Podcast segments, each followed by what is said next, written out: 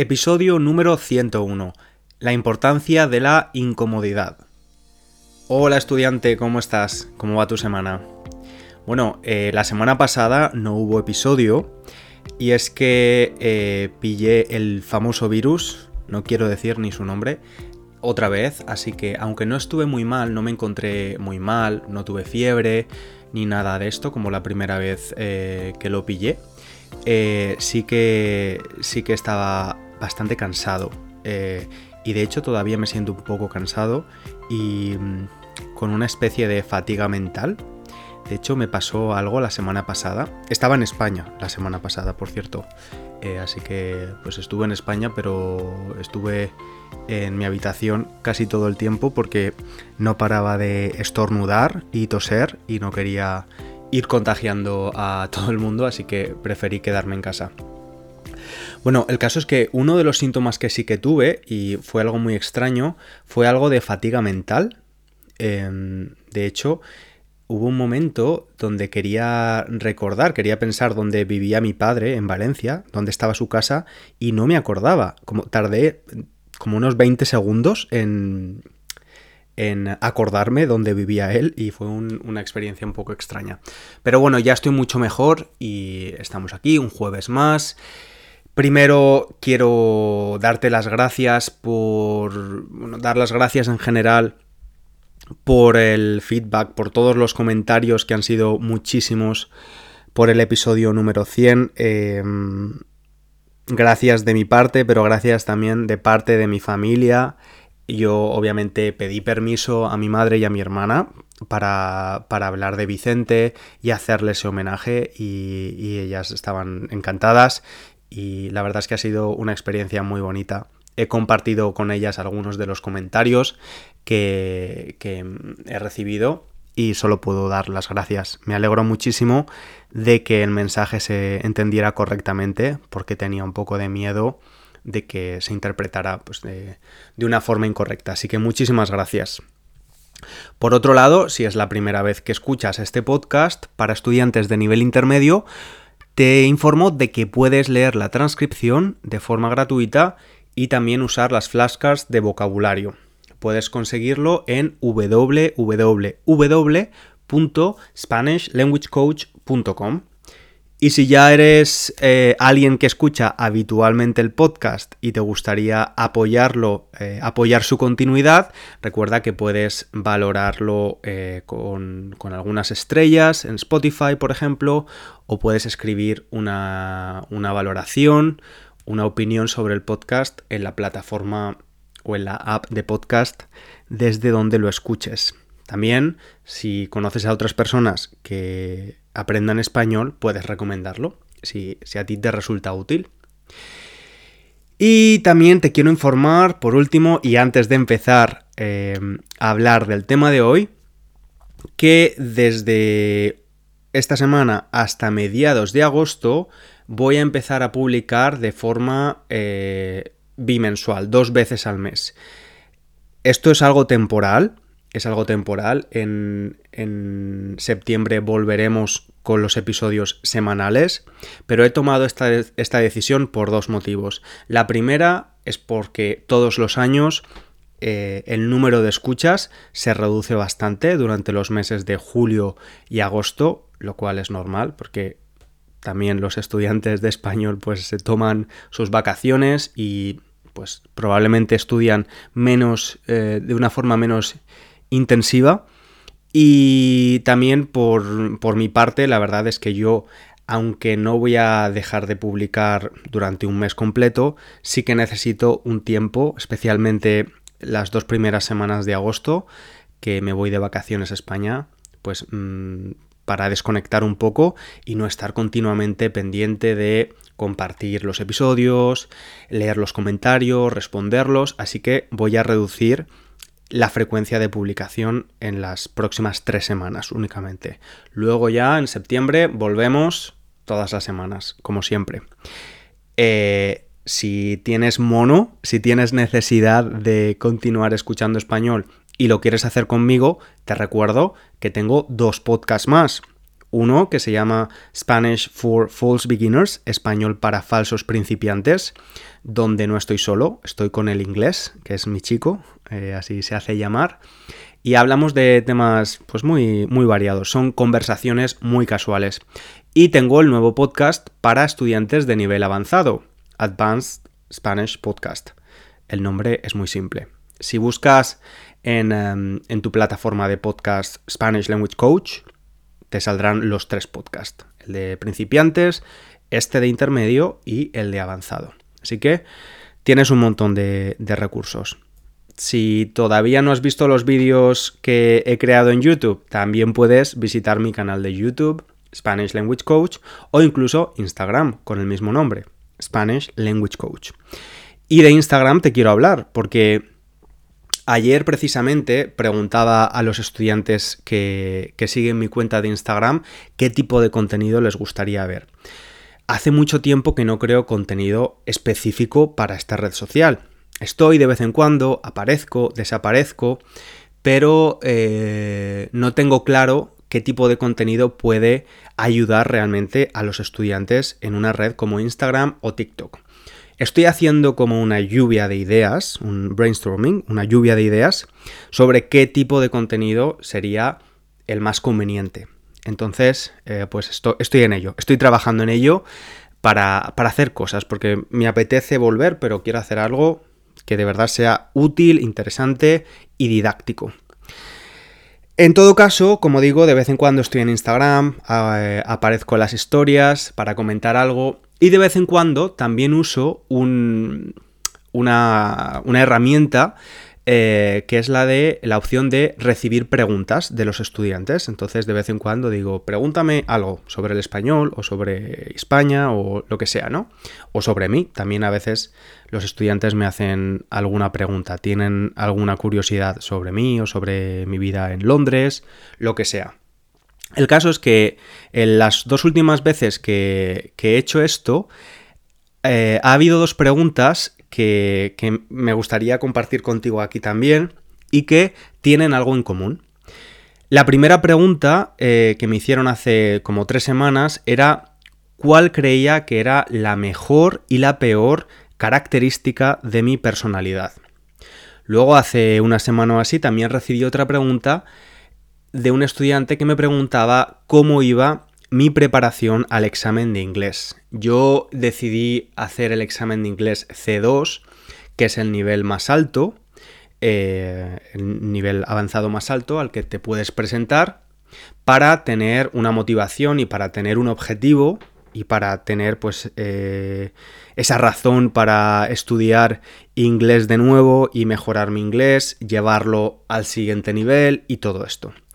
Entonces, las respuestas a estas dos preguntas fueron, la primera, eh, sobre los rasgos o características de mi personalidad, dije que consideraba que la mejor característica de mi personalidad, en mi opinión, era que tenía un discurso conmigo mismo, una conversación conmigo mismo bastante buena, que en general me hablaba bastante bien.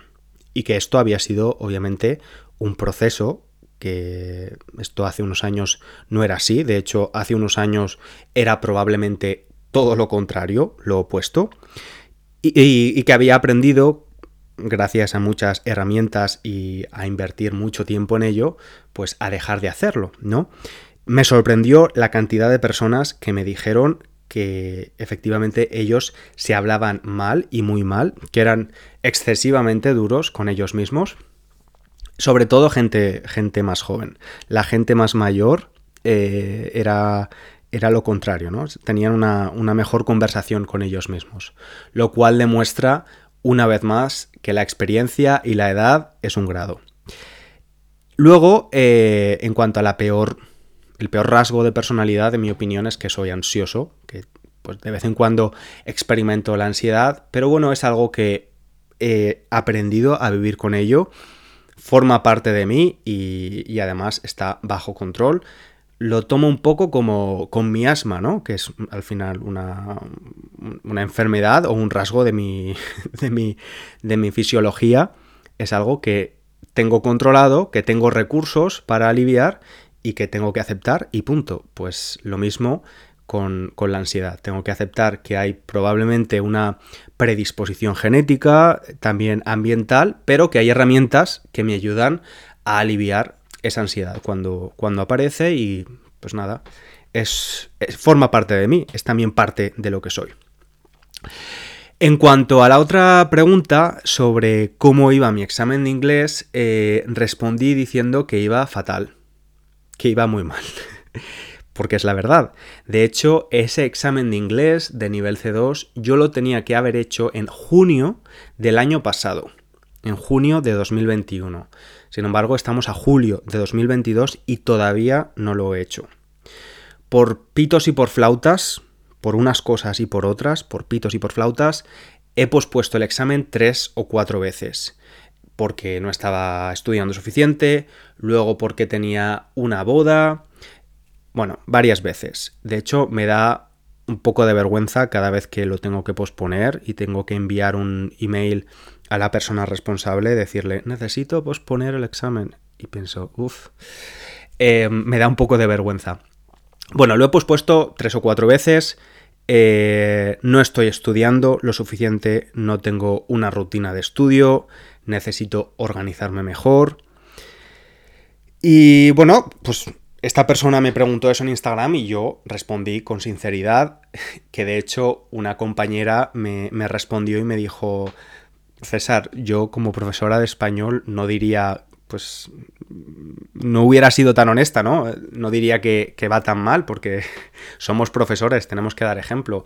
Y yo le dije, bueno, pero es que que seamos profesores no quiere decir que que en, el proceso de, aprendizaje de otros idiomas lo hagamos todo bien. De hecho, muchas veces, y usando una expresión muy española, en casa del herrero, cuchillo de palo, ¿no?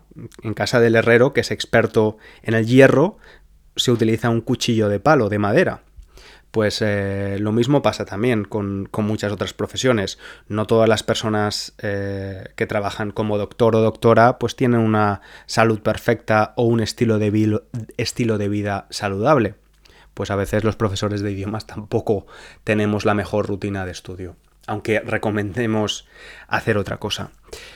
Eh, la cuestión es que estas dos preguntas, la pregunta sobre mi personalidad y la pregunta sobre cómo iba mi, examen de inglés, me di cuenta de que tenían un denominador común entre, entre estas preguntas y, y, entre cómo se habían desarrollado, pues eso, la, cómo yo había llegado a tener una muy buena conversación conmigo mismo y cómo yo había llegado a posponer un examen cuatro veces. Y cómo, a pesar de que pasen los meses, sigo sin prepararme y sigo sin tener una rutina de estudio fija.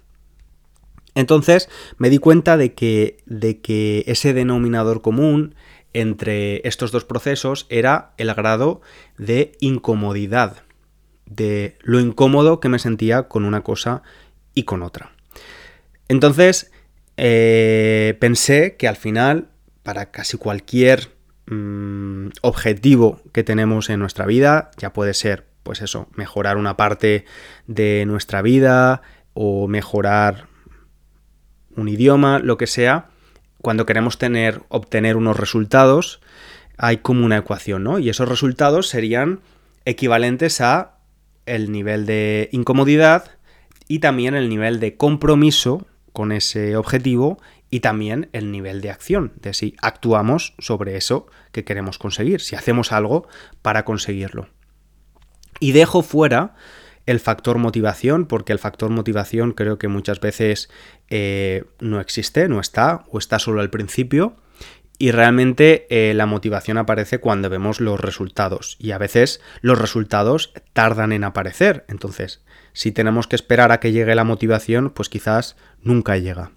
Por eso creo que el factor incomodidad puede ser un factor muy, muy, muy importante si estás eh, aprendiendo un idioma, por ejemplo, especialmente si estás en un nivel intermedio o avanzado. Yo cuando he tenido un mayor compromiso con mi inglés, pues no ha sido necesariamente cuando más tiempo tenía. De hecho, recuerdo el periodo de mi vida donde he estudiado inglés con más intensidad y ha sido cuando eh, tuve mi primer trabajo completamente en inglés. Y me sentía tremendamente incómodo haciéndolo. Odiaba tener que coger el teléfono y hablar en inglés. Me sentía muy inseguro escribiendo correos profesionales en inglés. Me sentía muy inseguro, muy incómodo en las reuniones teniendo que hablar inglés.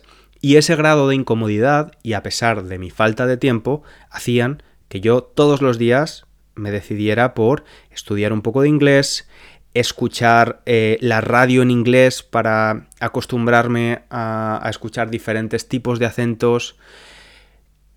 En definitiva, esa incomodidad era lo que realmente me empujaba a progresar y, a, y, a, tomar acción, ¿no? A estar comprometido con lo que realmente quería conseguir, que era mejorar mi, nivel de comprensión, mi nivel de expresión, etcétera, etcétera. Lo mismo pasa con, el tema de, hablarse bien a uno mismo. Yo creo que muchas veces no llegamos a, a cambiar algo que no nos gusta de nosotros mismos porque realmente tampoco estamos tan incómodos. Quizás no nos gusta, quizás no nos gusta eh, ese aspecto de nosotros, pero tampoco nos incomoda tanto. Pero si llega un punto donde realmente eh, ese grado de incomodidad es tan alto, casi siempre actuamos sobre eso, ¿verdad? No debería ser así, pero la mayoría de personas que conozco que han empezado terapia no empiezan a hacer terapia cuando están un poquito mal, un poquito incómodas con alguna situación o con algún problema de salud mental, sino que lo empiezan a hacer cuando realmente pues tocan fondo, ¿no? O, están muy dentro del agujero. Recuerdo ir a un espectáculo teatral o musical que se llamaba, era en España, pero se llamaba The Hole, el agujero en inglés. Y, en, la, en la obra decían que para salir del agujero hay que estar en el agujero. Y muchas veces es así, ¿no? Hay un, hay un grado de incomodidad tan alto que solo podemos mirar arriba y salir. Otros ejemplos de esto, pues la invención de la rueda, ¿no? Imagino que la invención de la rueda llega eh, por parte del ser humano cuando realmente se da cuenta de que es muy incómodo eh, transportar peso a nuestras espaldas, ¿no? Que tiene que haber una mejor manera y poco a poco se, fueron innovando procesos y se llegó a la invención de la rueda. Eh, otro ejemplo, acabar un matrimonio, divorciarse, por ejemplo. Imagino que es una decisión muy complicada y que, que no se toma a la ligera, no se toma de forma rápida, pero llega un momento donde el grado de incomodidad de, estar junto a esa persona pues es tan alto que es mejor divorciarse, separarse. Entonces, ¿qué pasa con mi, con mi examen de inglés y por qué no estoy haciendo nada? Bueno, pues porque realmente mi nivel de inglés actual eh, no me hace sentir incómodo. Es decir, puedo tener conversaciones con cualquier persona, hablar prácticamente de cualquier tema, no tengo demasiada dificultad en comprender cuando alguien me habla, entonces no, no siento que haya un, excesivo nivel de incomodidad. A veces sí, ¿no? A veces estoy viendo alguna película y necesito ver los subtítulos para, para, entenderla bien, pero en general me siento bastante cómodo con mi nivel de inglés. Entonces, realmente no hay no hay esa urgencia, no hay esa sensación de estar incómodo que me empuje a decir tengo que, tengo que estudiar todos los días porque no me gusta sentirme así. Entonces he cambiado de estrategia y me he dado cuenta de que, como hemos dicho, los resultados se obtienen a través de diferentes factores, de la incomodidad, pero también de la acción y del compromiso. Pues teniendo en cuenta de que no puedo incrementar mi incomodidad de ninguna forma, tengo que centrarme en la acción y en el compromiso.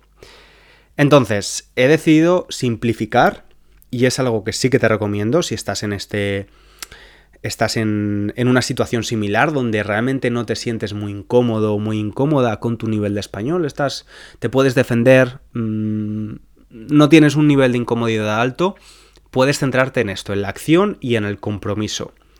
Y también hacer algo que es lo que yo he decidido hacer, que es simplificar. Porque cuando decidí eh, presentarme a este examen, me compré un montón de libros de vocabulario, de gramática, un montón de recursos y me he dado cuenta de que esto dificulta la acción. ¿vale? A veces un exceso de recursos dificulta la acción, así que he tirado por la opción de la simplicidad, he comprado un curso, bueno, es una suscripción anual, eh, por si te interesa, si estás haciendo este examen o lo estás preparando, se llama englishaula.com y allí tengo todos los recursos necesarios para prepararme el examen, las cuatro competencias del examen. Así que no necesito pensar qué voy a hacer cada día, no necesito llevar un libro conmigo, solo necesito mi ordenador o mi teléfono móvil y sé que invirtiendo 20 minutos al día, eh, de aquí a diciembre, que es cuando voy a hacer el examen, voy a estar lo suficientemente preparado como para aprobarlo. Quizás no con la mejor nota, pero sí para aprobarlo. Entonces, si no sientes que la suficiente incomodidad con algo, en este caso con tu nivel de español, es probablemente por un buen motivo. Tu nivel de español ya es lo suficientemente bueno para lo que necesitas. Puedes defenderte, desenvolverte en la mayoría de situaciones. Si tu español no es lo suficientemente bueno y te sientes, sientes un grado de incomodidad alto, vas a. Eh, eso ya, ese hecho de por sí, va a empujarte a eh, encontrar soluciones. Entonces, mi recomendación es analiza tu nivel de compromiso, cómo de comprometido, cómo de comprometida estás con este objetivo y sobre todo la acción. ¿Qué, qué acciones, qué cosas estás haciendo para llegar a ese objetivo? y dentro de la acción intenta facilitar esa acción, simplificarlo, que no sea demasiado complicado ponerte mm, cuatro días a la semana a practicar tu español de una forma proactiva, ¿vale? Cuando digo proactiva te hablo de escribir en español, de hablar, de estudiar gramática, ¿vale? No te hablo solo de leer o de ver una serie en español, sino algo que realmente implique una concentración más alta, un foco más alto. Y por último, y creo que esto es lo más importante, no te sientas mal. Porque esto creo que también es bastante contraproducente. Muchas veces eh, sentirnos mal por no estudiar lo suficiente o por no aprovechar el tiempo. Yo es algo que estoy intentando trabajar y creo que me va muy bien porque creo que estamos constantemente recibiendo mensajes de, de que todo el mundo lo hace mejor que nosotros, todo el mundo come mejor que nosotros, eh, hace más ejercicio que nosotros y estudia mejor que nosotros y yo estoy intentando librarme, desprenderme de todo este tipo de este tipo de mensajes un poco nocivos. Espero que mi pequeña reflexión sobre la incomodidad te haya hecho reflexionar un poquito eh, y y bueno, que si, realmente estás en mi misma situación, pues puedes analizarla y puedas mm, tomar acción, como yo he decidido hacer. Te mantendré actualizado sobre cómo va mi examen, pero ya te digo, ya he decidido que va a ser que voy a ir por la opción de la simplicidad. Hacerlo simple, keep it simple y, y ponerme todos los días, 20 minutos, no más. Te mando un saludo y nos escuchamos en el próximo episodio. Como digo, no será la semana próxima, sino la siguiente, en 14 días. Te mando un abrazo grande. Disfruta. Chao, chao.